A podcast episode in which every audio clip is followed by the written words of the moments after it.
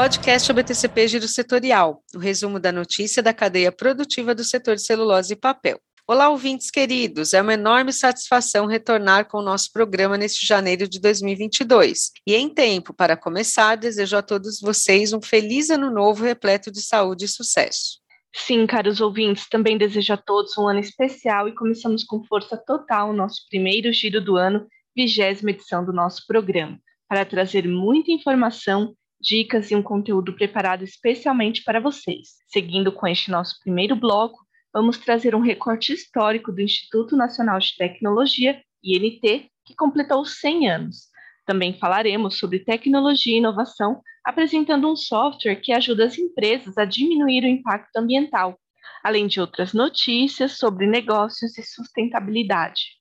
Logo após a primeira parte do nosso giro setorial, vocês ouvintes poderão ficar por dentro das previsões sobre o mercado de papelão ondulado e o programa de estágio da IBEMA, que serão destaques em nosso segundo bloco. E depois, para fechar este nosso primeiro giro setorial de 2022, vamos trazer no último bloco de notícias as mais recentes vagas em carreiras e oportunidades e os reconhecimentos e premiações do setor. É isso aí. Dando início então às notícias, começamos parabenizando o Instituto Nacional de Tecnologia dia. Sediada no Rio de Janeiro, o INT festejou seu centenário no dia 28 de dezembro último. Vinculado ao Ministério da Ciência, Tecnologia e Inovações, MCTI, esse instituto de pesquisa tem uma história marcada pelo pioneirismo e contribuições estratégicas para o desenvolvimento tecnológico brasileiro. Fundado em 1921 como Estação Experimental de Combustíveis e Minérios, ainda nesse período inicial, o INT inaugurou no Brasil pesquisas de novos processos industriais para aproveitamento das matérias-primas nacionais. Foi responsável pelo desenvolvimento da primeira Liga Ferro-Manganês brasileira e realizou testes com o primeiro carro movido a álcool, além de promover o desenvolvimento de biocombustíveis. Os exemplos desta contribuição para o desenvolvimento tecnológico do país se repetem ao longo das décadas,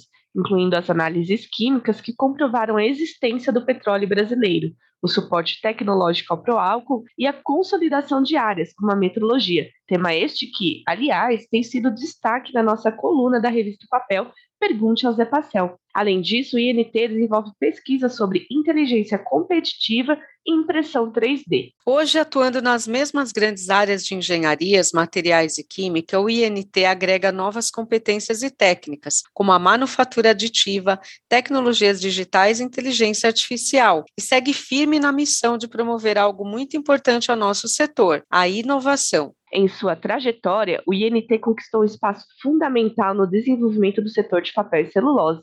O Instituto, por meio de sua divisão de fibras têxteis, começou em 1940 a estudar várias matérias-primas nacionais com o objetivo de emprego nas indústrias de celulose e papel. A fibra longa para papel era importada. Só havia no país a do pinheiro, o INT assim estudou a utilização da fibra curta do eucalipto. A partir de 1957, os trabalhos de pesquisa realizados na divisão de fibras têxteis, celulose e papel, no INT, foram orientados no sentido de complementar o esforço governamental de estudar as características tecnológicas de outras matérias-primas brasileiras com bom potencial econômico, como o caroá, por exemplo. Já na década de 70, intensificaram-se as preocupações com o aproveitamento de resíduos da produção agroindustrial e assim, o Instituto foi se especializando cada vez mais. Conversamos com o pesquisador do INT, Alexandre Gaspar, que traz mais detalhes desse histórico, falando conosco sobre o centenário do Instituto e dos projetos em andamento, em especial do Departamento de Catálise e Produtos Químicos. Alexandre, o INT tem em sua trajetória ao longo de 100 anos uma relação próxima com o setor de celulose e papel,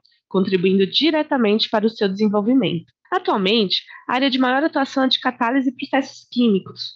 O que se pode dizer sobre a demanda de estudos do setor nessa área e quais deles têm sido realizados para a indústria de celulose e papel? Primeiramente, eu gostaria de agradecer o convite para poder falar um pouco sobre a contribuição do INT para o setor de celulose e papel. Realmente, de fato, o INT tem contribuído com o setor de papel e celulose ao longo de sua trajetória de 100 anos de existência. Eu gostaria de fazer aqui uma pequena, rápida introdução histórica. Então, o INT atua desde a década de 40 do século passado nesse contexto, com a sua divisão de fibras têxteis, a estudar várias matérias-primas nacionais, e o objetivo nesse caso era o emprego nas indústrias de papel e celulose. Na época, o interesse do INT era utilizar a fibra curta do eucalipto, mas também pesquisar aproveitamento de resíduos e subprodutos da agricultura como a palha de, cana, a palha de arroz, algumas espécies de capim, bagaço de cana e a palha de carnaúba. Já na década de 50, o NT já contava com uma fábrica piloto de papel instalada em funcionamento. Nesse momento, várias matérias-primas para a indústria de celulose e papel foram não só estudadas, mas empregadas na fábrica piloto para determinação das suas qualidades e características.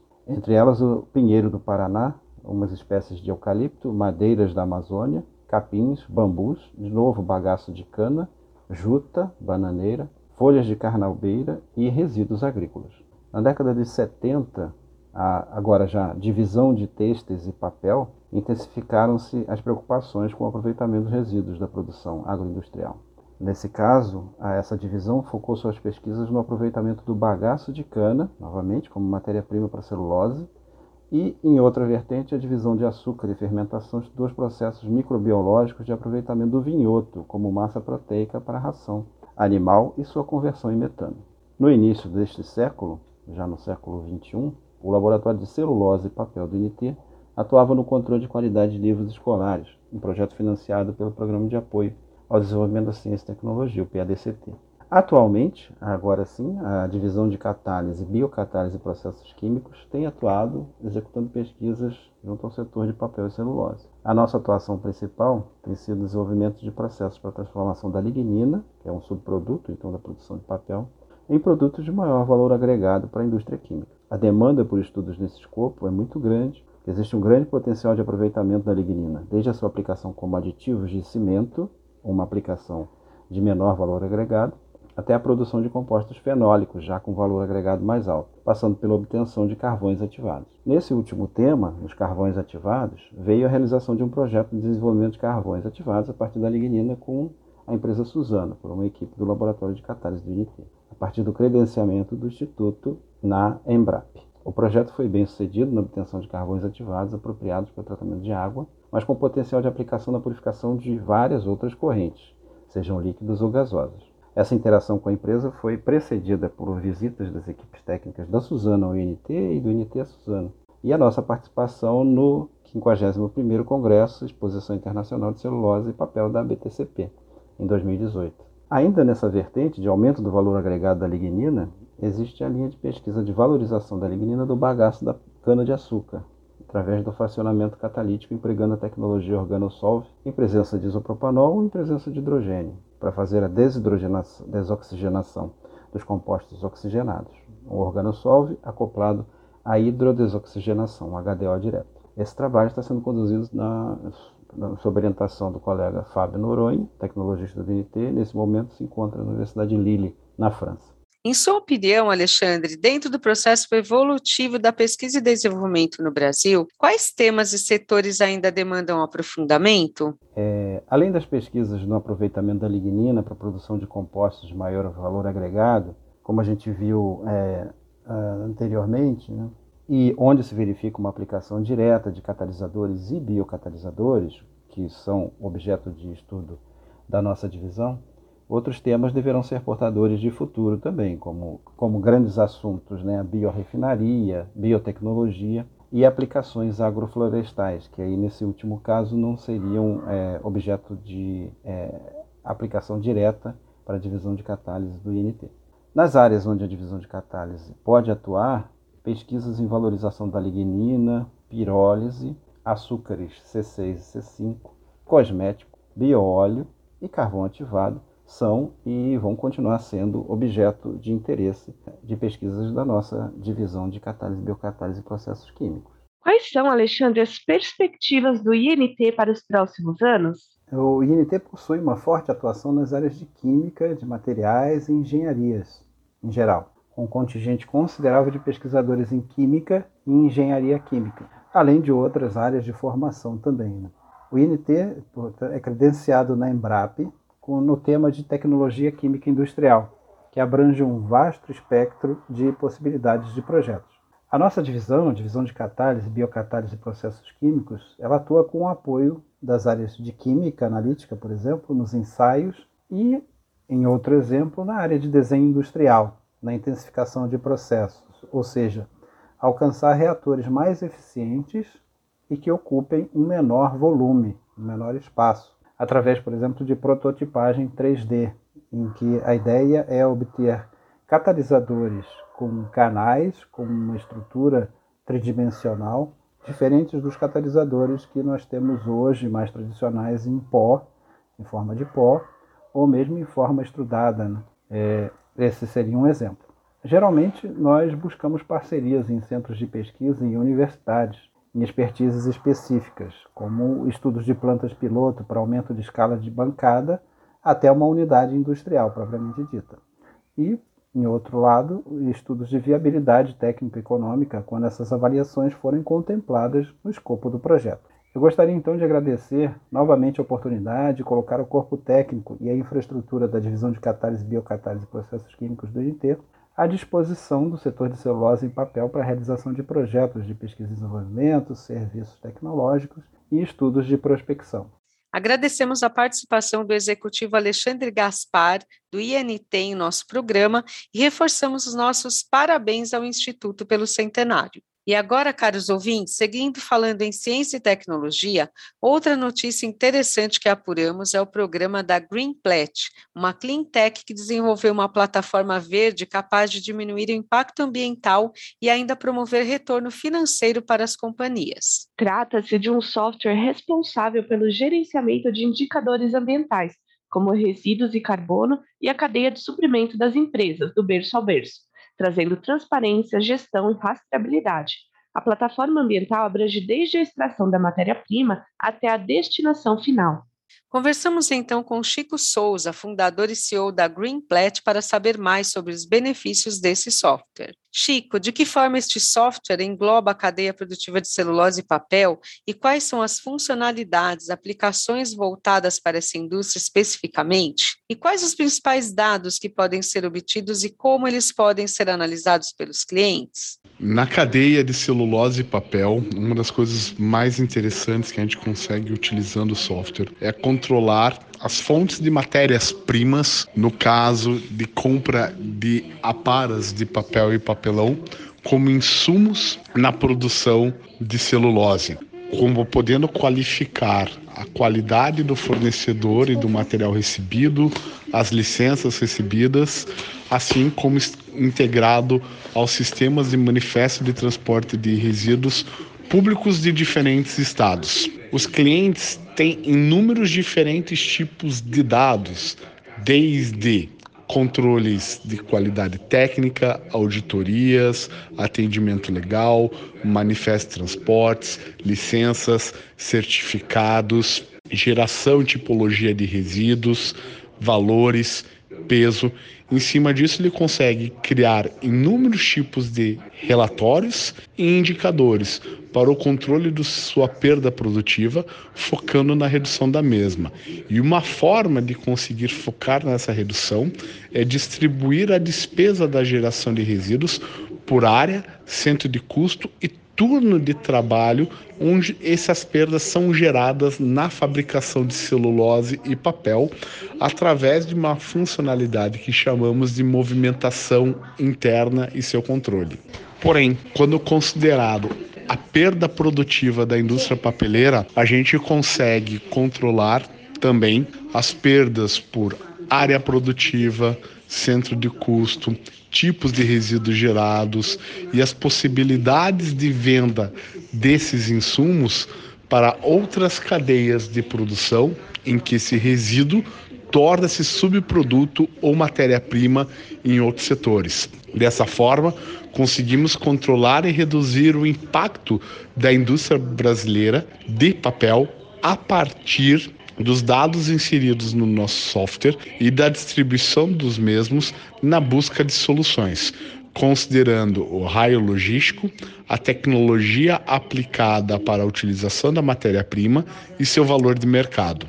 Quais clientes, Chico, já são atendidos e quais as expectativas da Greenplat para esse segmento de mercado? Na indústria papeleira, nós atendemos empresas como Clabin, Eldorado, Suzano Celulose e Irani Celulose.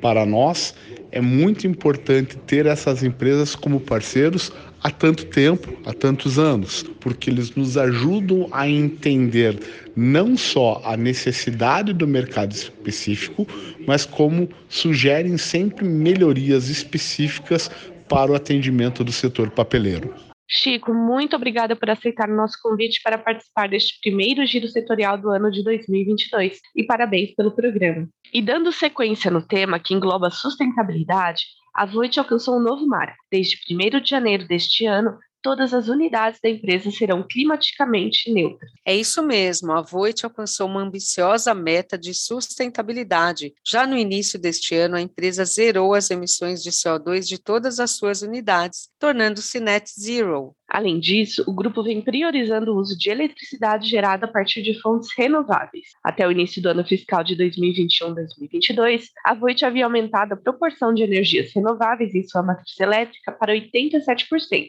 comparado com 44% no ano anterior. Passando agora a outras novidades do setor em sustentabilidade, a Norion assinou um acordo de 15 anos com a Suzano. Neste acordo de longo prazo, a Norion utilizará seu sustentável modelo de fabricação integrado para a nova fábrica de celulose de eucalipto da Suzano, no município de Ribas do Rio Pardo, localizado no estado do Mato Grosso do Sul. A empresa opera com sucesso seu modelo de fabricação integrado no Brasil desde 2005 com quatro instalações em fábricas de celulose existentes, que apoia a indústria de celulose em rápido crescimento no país. O conceito fornece a Suzano soluções locais sob medida para gerenciar matérias-primas essenciais necessárias à produção de celulose. A Norio investirá na instalação de uma unidade para a produção de peróxido de hidrogênio e outra de clorato de sódio no local, e construirá e venderá uma fábrica de dióxido de cloro e um pátio de tanques para a poderosa Suzano. Tudo isso utilizando a eletricidade renovável da nova fábrica de celulose para produzir clorato de sódio. Além disso, o processo de produção gerará hidrogênio verde, que é usado para fabricar de forma sustentável peróxido de hidrogênio. E só uma curiosidade sobre o projeto Cerrado da Suzano. Em boletim, a empresa informou que as obras da maior fábrica de celulose em linha única do mundo, em Ribas do Rio Pardo, Mato Grosso do Sul, as obras iniciadas em maio de 2021, devem chegar a 10 mil pessoas no pico da construção, e se somarmos as horas já trabalhadas de todos os profissionais atuantes no projeto, o número impressiona. Até dezembro do ano passado, foram 2.163.617 horas trabalhadas, o que equivale a 246 anos. E o melhor de tudo, são mais de 2 milhões de horas sem acidentes com afastamento, uma importante marca de segurança do trabalho. E unindo inovação e tecnologia para um futuro sustentável, encerramos esse primeiro bloco de notícias do nosso Giro Giro Setorial, o programa que resume a notícia sobre a cadeia produtiva do setor de celulose e papel das últimas semanas. Dando sequência ao nosso giro setorial, vigésima edição, vamos falar agora sobre o mercado de papelão ondulado. Gabriela Michelucci, presidente do Conselho da Empapel, contou em entrevista para a edição especial da Empapel News de aniversário um pouco do contexto atual do setor e como será 2022. No setor de embalagens de papel e papelão ondulado, a presidente do Conselho da Empapel explica que houve uma desaceleração no fim do ano, com revisão do PIB projetada para baixo, tanto de 2021 como a expectativa para 2022. Conforme Gabriela, abre aspas, em 2021, já com muitos centros de comércio voltando a funcionar presencialmente, o crescimento estimado foi de 30%, mostrando um forte primeiro semestre e uma desaceleração no ano a ano no segundo semestre, graças à base comparativa alta de 2020. Já em 2022, a expectativa é crescer 27% e com isso chegar a uma participação de 14% do varejo total, fecha aspas, disse Gabriela Michelucci. Nesse sentido, ela afirmou que há, portanto,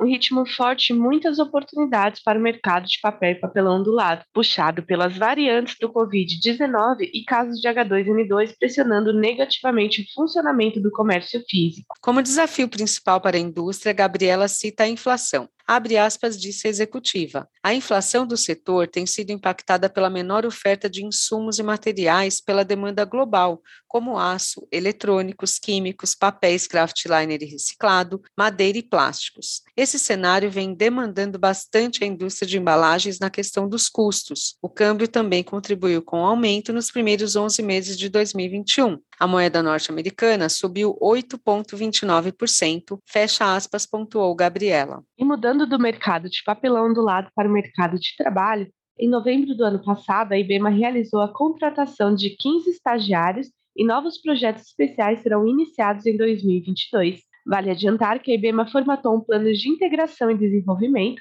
que prevê a realização de um projeto alinhado à estratégia do negócio, com avaliação por uma banca examinadora ao final do período. O programa da IBEMA prevê, além de uma trilha de desenvolvimento com encontros e treinamentos, um plano de dedicação de tempo 70-30 entre o aprendizado e a realização de atividades na área de alocação do projeto de estágio. Marilise de Oliveira, especialista em atração e seleção de talentos da IBEMA, nos conta sobre o processo, sobre os projetos e expectativas com esse novo grupo. Primeiramente, gostaria de agradecer aí o convite, o espaço em podermos falar aqui um pouco mais sobre o programa de estágio da IBEMA.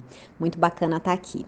Bom, contando um pouquinho do programa, vou voltar um passo antes de como ele foi idealizado. Historicamente, a IBEMA sempre teve estagiários e nós temos vários cases de sucesso aí, né, de pessoas, de estagiários que foram efetivados e foram crescendo aí dentro da companhia. Então, sempre foi para gente uma fonte importante aí de atração e desenvolvimento de pessoas pessoas.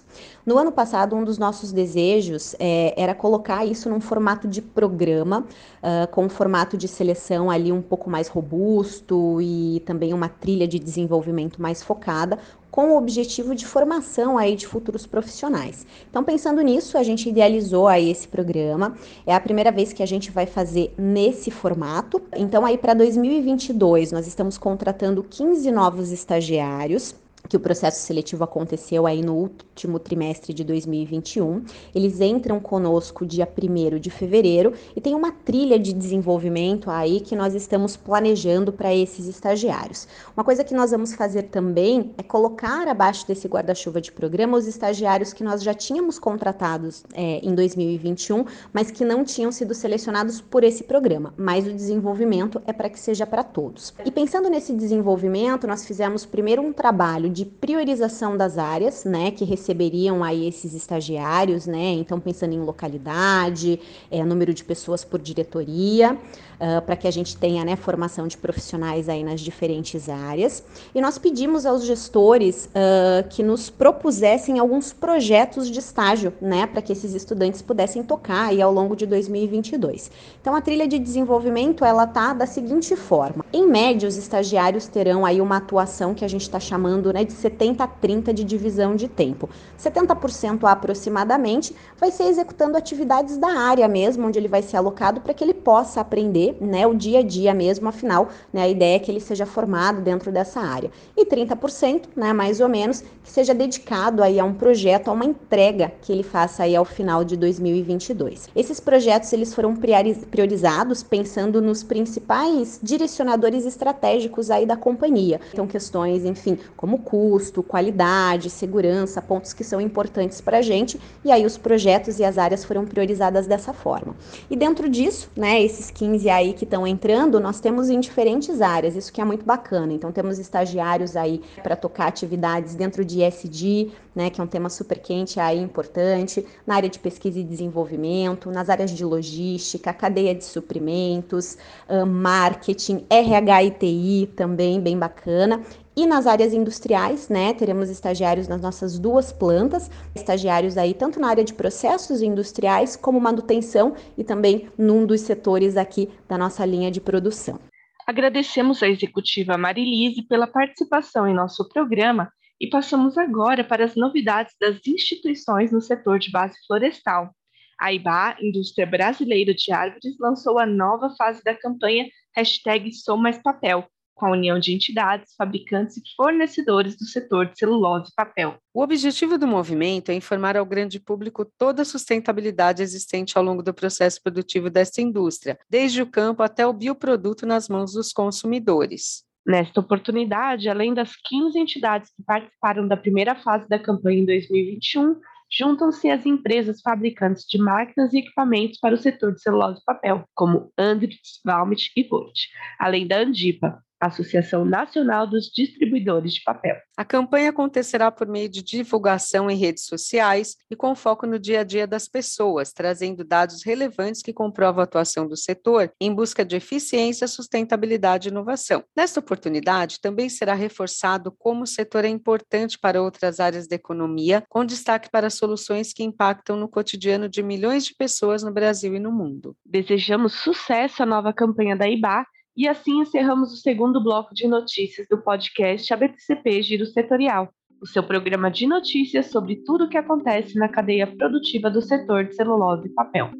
Abrindo este nosso último bloco de notícias do nosso Giro Setorial 20 edição, vamos falar sobre carreiras e oportunidades para vocês e teremos ainda as mais recentes premiações do setor e dicas. Sem contar, caros ouvintes, que vamos trazer aqui trecho especial da palestra do psiquiatra Dr. Luiz Guilherme Labinas, durante a live da Cenibra, sobre um tema muito relevante a todos os profissionais do setor, a saúde mental. Vamos começar então, Patrícia, falando sobre carreiras e oportunidades. A Suzana está com dois processos seletivos abertos para atender a sua operação florestal em Ribas do Rio Pardo, Mato Grosso do Sul. As inscrições podem ser feitas por todas as pessoas interessadas, sem distinção de gênero, origem, etnia, deficiência ou orientação sexual, na plataforma de oportunidades da empresa jobs.kenob, K-E-N-O-B-Y.com barra Suzano. Ainda falando sobre carreiras e oportunidades, a CENIBRA, comprometida com políticas de diversidade e inclusão, deu início ao processo seletivo para a qualificação profissional de pessoas com deficiência. A iniciativa faz parte do Programa de Capacitação PCD 2022, uma parceria com o Colégio Técnico do Leste Mineiro, COL Minas. O programa contempla bolsa de estudo integral e estágio remunerado para os cursos técnico em administração, técnico em mecânica e técnico em elétrica. Os selecionados, além da bolsa integral, terão vaga de estágio assegurada para o cumprimento da última etapa do curso. Para fazer a inscrição, o interessado deve acessar o site cenibra.com.br e realizar o cadastro da candidatura até o próximo dia 25 de janeiro. No ato da inscrição, o candidato terá de anexar o laudo médico com a classificação internacional de doenças, o CID. Então, boa sorte a todos os participantes do processo seletivo da Cenibra e vamos seguir falando agora sobre empreendedorismo. O que temos a dizer sobre o tema, Thaís? Para quem é MEI, Patrícia, o Sebrae reúne 150 alternativas para quem quer empreender em 2022. O material disponível gratuitamente funciona como um guia para quem busca uma atividade empreendedora rentável nesse ano. A página já está no ar e conta com mais de 107 dicas de empreendimentos que podem ser executados pelos mais de 14 milhões de desempregados no país ou por quem, mesmo que esteja trabalhando, deseja complementar a renda. Até janeiro de 2022, serão mais de 150 ideias de negócios MEI. Portanto, para quem busca se tornar um empreendedor, o Sebrae é a melhor fonte de consulta sobre as melhores oportunidades sobre o que fazer. O conteúdo feito pelos colaboradores do Sebrae a partir do cruzamento de dados, apresenta informações de extrema relevância para quem busca empreender: renda média mensal, custo de investimento inicial para o empreendimento, demanda de clientes no Google, concorrência digital e performance nas redes sociais. Saiba mais em bis.sebrae.com.br. Excelente, Thaís. Realmente os tempos não estão fáceis para ninguém, caros ouvintes, seja no mercado de trabalho, seja nos cuidados da saúde, principalmente a saúde mental. E por esse motivo, a Cenibra lançou a campanha Janeiro Branco, que é o nosso destaque de notícia agora.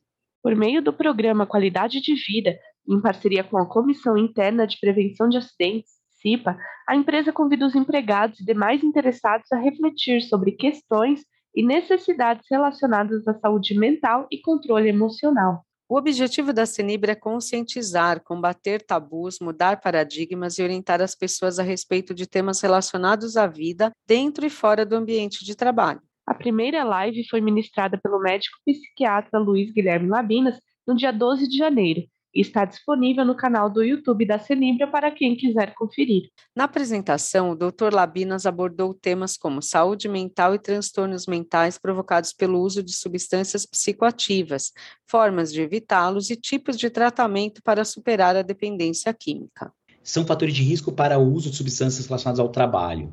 A maior carga de trabalho, é, maior risco, então, as profissões que têm é, que envolvem risco, elas levam a maior consumo de substâncias e além disso também a gente sabe que as pessoas que consomem substâncias elas também geram maior risco no trabalho, seja de intoxicação, de, de como ela altera muito a função de coordenação, de planejamento, de execução, ela também atrapalha bastante a, a capacidade de julgamento, né? Então a pessoa também tem muitas perdas nesse sentido. A gente sabe que conflitos e queixas com, com os colegas levam ao consumo exagerado de substâncias, mas que também o consumo exagerado de substâncias leva a isso. Então, podem entender as consequências que isso vem trazido. Cada vez mais tenho visto pessoas que fazem, inclusive, tráfico de drogas no local de trabalho, e o consumo de drogas leva a violência entre colegas e também é, furtos. Às vezes a gente via em hospitais, por exemplo, algumas pessoas que faziam consumo e que, e que, e que deliberadamente é, já foram acusadas de, de, furto, de roubos, e aí a gente percebia que era pelo consumo de, de substâncias. E aí você tinha que fazer um tratamento para a pessoa é, conseguir ressignificar e mudar a forma como ela se comportava, tá? Uma coisa que é importante, como a pessoa utiliza a droga, tem uma, algo que a gente chama que é o custo de substituição que, que para a empresa, pensando na empresa, né? É, uma pessoa que, que tem que ser demitida e desligada, ela é cara ela é cara. Então a empresa, as pessoas muitas vezes falam, ah, eu não quero procurar o RH, eu não quero procurar o serviço social, porque eles vão me demitir. Mas na verdade, isso é um pensamento muitas vezes equivocado, porque para a empresa é interessante é, reabilitar essa pessoa, porque é muito caro você ficar trocando o, o, profissional de trabalho, e as empresas muitas vezes, elas pensam na básica indicação econômica. Não é o caso da Senibra, até é, é, essa visão que eles têm de mundo, né, de, de de acolhimento da saúde mental, mas é importante que, que se vocês conhecem alguém que é usuário, ela sim tem que se abrir e falar que ela tem uma doença, porque quem está falando hoje aqui é um médico, e a gente trata doenças, e transtorno pelo uso de substâncias é um transtorno psiquiátrico mental e é uma doença. Então, é, a gente precisa olhar com um olhar de saúde, não com um olhar de empresa, né, de, de emprego. E depois dessa mensagem importante do médico especialista em saúde mental, vamos às premiações. O nosso reconhecimento a Suzano, que apareceu pela primeira vez como destaque no relatório o Estado dos Direitos da Criança e dos Negócios 2021, promovido pelo Global Child Forum, fórum líder para os direitos das crianças e empresas dedicadas ao pensamento inovador, ao compartilhamento de conhecimento e ao networking. Outro destaque deste nosso primeiro giro setorial de 2022 é a Clabin. A empresa foi a vencedora do World Star Global Packaging Awards na categoria Sustentabilidade com o saco dispersível. A embalagem, desenvolvida pelo Centro de Tecnologia Clabin e a área de embalagens da companhia, foi reconhecida por sua qualidade, funcionalidade, apelo de venda e atributos de sustentabilidade. Produzida com papel dispersível, a embalagem pode ser integrada ao processo de mistura no momento da preparação do concreto. Que incrível, Thaís! O saco dispersível da Clabin possui diversos benefícios, entre eles a redução do descarte de resíduos no canteiro de obras, beneficiando a destinação correta dos mesmos, bem como a manutenção da resistência, performance no ensaque e excelente paletização, comuns aos demais sacos produzidos pela empresa. Falando em Clabin, mas agora na área de tixo, a companhia bateu o recorde mundial de produção de celulose e fluff com apoio de tecnologias Valmet. Pois é, Thaís, após alcançar alguns históricos números de produção desde o seu lançamento, a máquina de secagem MC26 da Clabin bateu o recorde mundial de produção de celulose fluff em 2021, quando alcançou 1.560 toneladas produzidas em um único dia. A marca foi comemorada por ambas as empresas, Valmet e Clabin. O gerente industrial da unidade Puma da Clabin, Pablo Cadaval Santos, disse, aspas, a máquina MC26 sempre performou bem, com qualidade e segurança, e a cada dois, três meses temos recordes de produção de uma forma muito sustentável. Com o projeto Puma 2, em que colocamos uma capacidade adicional de polpa marrom, veio a oportunidade para um upgrade em 2020, aumentando nossa capacidade nominal de produção da celulose de 1.300 para 1.500 toneladas por dia. Para nossa surpresa, nos primeiros testes, ela já desempenhou muito bem, atingindo uma alta produção, comemorou o Carnaval, fecha aspas. Com essa mensagem de autocuidado da Senibra e reconhecimento aos esforços do nosso setor pela superação, vamos chegando ao final desta primeira edição do ano do podcast ABCP Giro Setorial. Mas antes de encerrar, um recado. Caros ouvintes, enviem suas mensagens, sugestões e comentários para o e-mail podcast.btcp.org.br. Agradecemos toda a audiência de vocês em 2021 e esperamos levar um ano de boas notícias a todos neste 2022. E lembrando, Patrícia, que este ano o giro setorial passará a ser quinzenal, não mais semanal, para abrir espaço ao lançamento de outros podcasts previstos pela ABTCP. Bem lembrado, Thaís, e convidamos os nossos ouvintes a acompanhar na próxima semana o primeiro podcast Revista o Papel em Minutos, com destaque para os 55 anos da BTCP, comemorados no último dia 16 de janeiro. Parabéns à aniversariante do mês, a nossa ABTCP. E aguardamos vocês aqui na próxima semana para recordar fatos históricos sobre a associação e falar sobre a nova sede inaugurada pela BTCP no final do ano passado entre outras notícias relevantes da primeira edição da revista O Papel deste ano novo. Isso aí, Thaís. E agora sim, encerraremos com muita positividade esse nosso primeiro programa de 2022. Podcast ABTCP Giro Setorial, o resumo da notícia da cadeia produtiva do setor de celulose e papel fica por aqui.